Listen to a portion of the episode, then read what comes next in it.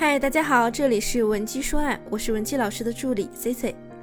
中国呢，有百分之八十的家庭出现过婚姻危机，而造成这些婚姻危机的本质啊，就是亲密关系失衡，双方呢进入了权力争夺的模式。很多人在和对方争吵的时候呢，都可能这样说过：“哎，我哪里不好啊？你凭什么这样对我？”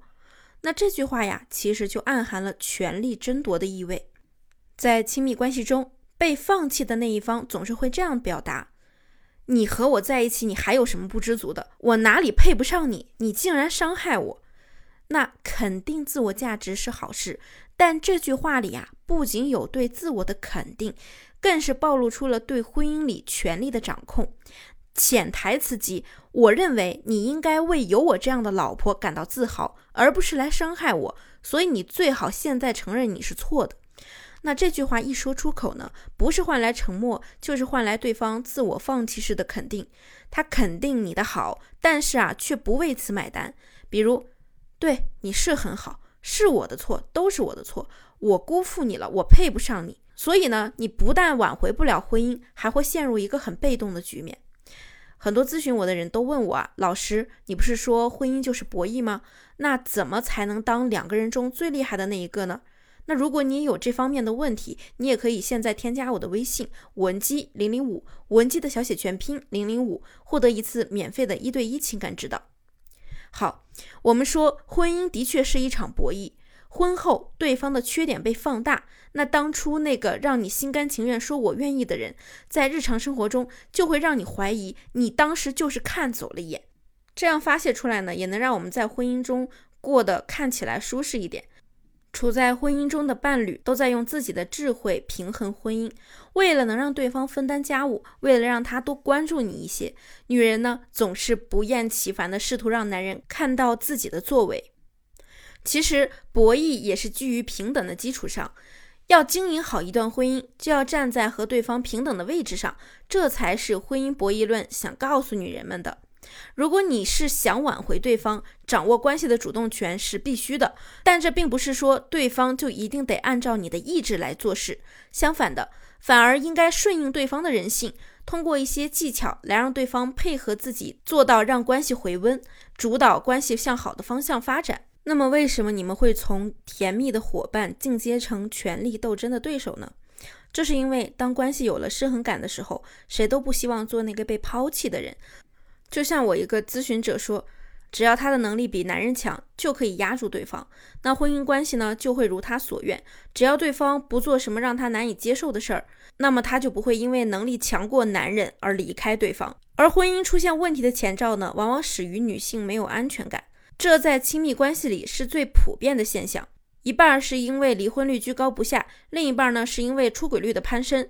似乎啊，结了婚也没有几个人会把未来完全的交给另一半，婚姻呢已经不再是我们人生的必备品。这个时候，关系里的权利就会被推崇。然而，如果想挽回一段婚姻，靠着压制对方是没有用的。你以为你强调个人价值，对方就会怕失去你？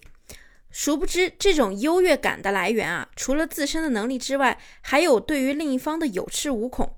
但往往没有哪个男人可以忍受在亲密关系里被女人打压，靠着争夺权力来获得婚姻的安稳，最后呢，只会被抛弃。靠着争夺权力来获得婚姻的安稳，即便离婚的代价对另一方来说会比较大，对方可能也会宁愿抛弃这段婚姻。那我发现来做咨询的女性们，一旦在婚姻里看不上另一半，就会把所有的问题啊都归咎于对方。比如三十三岁的小曼，她就是这样的。她和她老公的工资呢有些颠倒，她月薪有两万多，但是她老公呢工资水平才接近一万。经济能力上的优越感让小曼成为了家里的透明人。什么意思呢？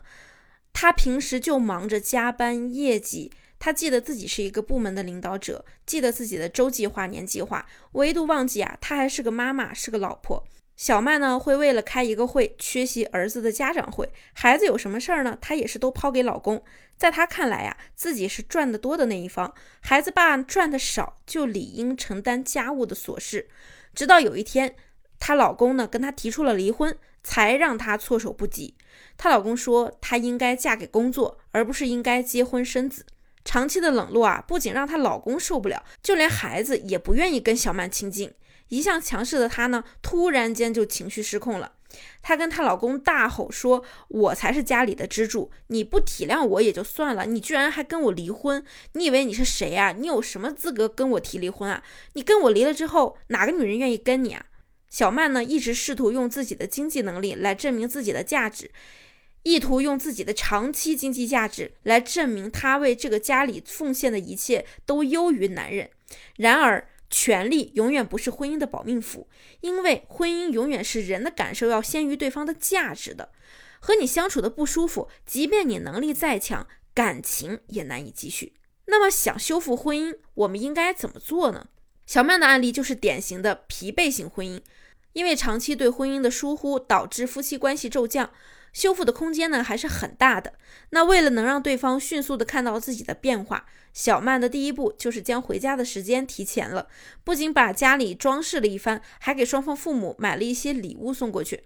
做完这些后啊，她老公的态度呢发生了一些细微的变化，说明呢对方对小曼还是抱有期待的。接下来啊，小曼最需要的就是拉一个战友，那就是她的儿子。她出现在儿子学校的次数也慢慢的多了起来。母子之间的隔阂呢，也渐渐的被消除了。在这个过程中，她也体会到了丈夫的辛苦。也许她丈夫赚的是不多，但是在小曼看来，照顾孩子啊，简直比月入两万还要困难。那之后呢，小曼就彻底改变了对丈夫的看法，家庭参与感也多了起来。婚姻不是名利场，理解彼此比压制彼此更让人受益。那如果你还有其他解决不了的情感问题，比如分手或者是婚姻挽回，都可以添加我们的微信文姬零零五，文姬的小写全拼零零五，发送你的具体问题，就可以获得一到两小时的情感咨询服务。